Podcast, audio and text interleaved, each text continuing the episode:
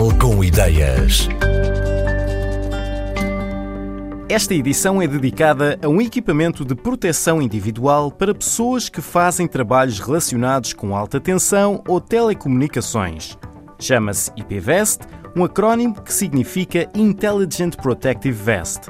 É inteligente porque tem maneira de monitorizar a condição física em que o utilizador está, além de o proteger de riscos externos. Para percebermos como este fato funciona, vamos ouvir mais à frente Paulo Soeiro, da empresa Viatel, um dos parceiros neste projeto, e já de seguida o investigador André Pinto, do CENTI, Centro de Nanotecnologia e Materiais Técnicos Funcionais Inteligentes, que começa por explicar como nasceu o interesse das várias entidades. O IPVS é um projeto de um consórcio de quatro entidades. Uh, Propuseram-se um, um, desafio muito interessante que neste momento, em termos de estado de arte, não existe nenhuma solução equiparável, que é realmente ter um vestuário de proteção, neste caso um EPI, que tenha também não só a parte de proteger, mas também tem algum tipo de ativação ou que tenha algum tipo de alerta, coisa que atualmente não existe no estado de arte. E quando nos propusemos ao projeto, portanto, havia pouca informação ainda relativamente a este tipo de soluções a Viatel tinha uma necessidade direta de responder, portanto, com a segurança dos seus trabalhadores. A Scorecode tinha o interesse de produzir textos, portanto, mais avançados. E o CET e obviamente, têm sempre o interesse de colmatar estas falhas tecnológicas eh, e de encontrar aquilo que são as exigências do mercado e as necessidades da sociedade em geral.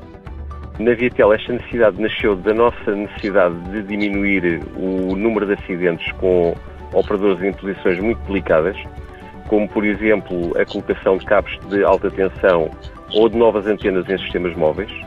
E portanto aqui a nossa perspectiva foi de poder monitorizar a biometria do operador antes e perceber se existia algum problema com essa biometria, portanto se o operador estava com muito calor, batimentos cardíacos elevados ou fosse outra coisa do mesmo género, que permitissem evitar o acidente fazendo o operador retornar à base antes que o estado físico dele realmente desse origem a um acidente.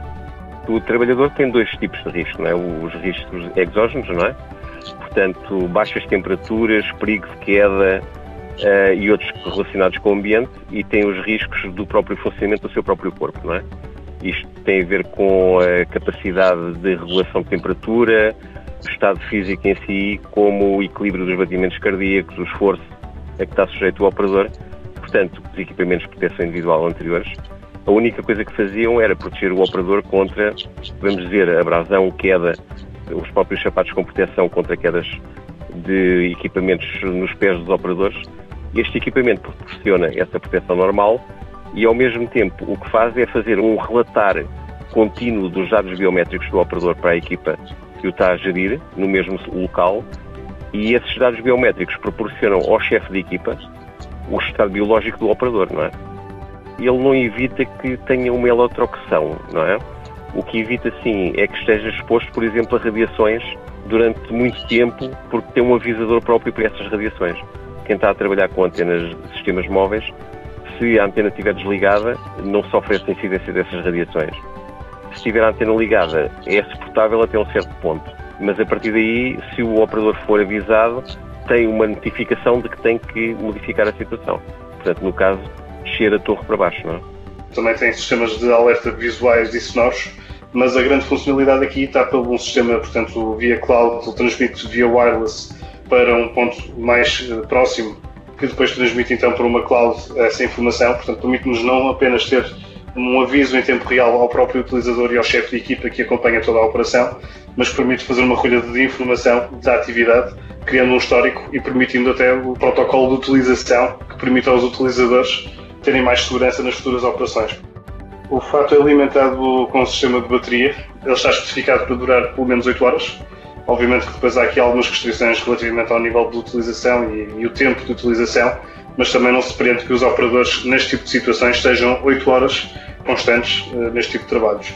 O que permite que, portanto, nas paragens possam fazer também carregamento, mas sim, portanto, terá de ser alimentado sempre por uma bateria que teve de ser miniaturizada e também pensada para ser integrada eh, por estes processos, portanto, mais textos, mais confortáveis, mais flexíveis e integráveis, de forma a, a criar o mínimo de desconforto e perturbação. Estamos a falar de trabalhos complexos, em altura, pessoas que precisam estar dedicadas e muito focadas com o trabalho que estão a realizar.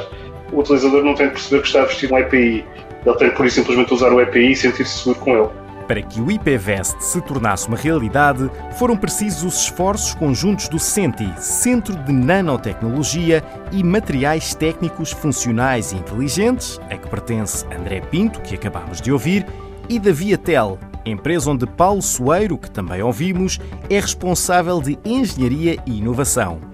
Os outros dois parceiros envolvidos no projeto são o CITEV, um centro tecnológico têxtil, e a empresa Scorecode Têxteis.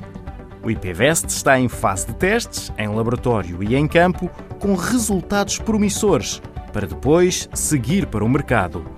E ainda que este modelo tenha em vista a proteção nos trabalhos com alta tensão e telecomunicações, há potencial para ser adaptado a outro tipo de indústrias.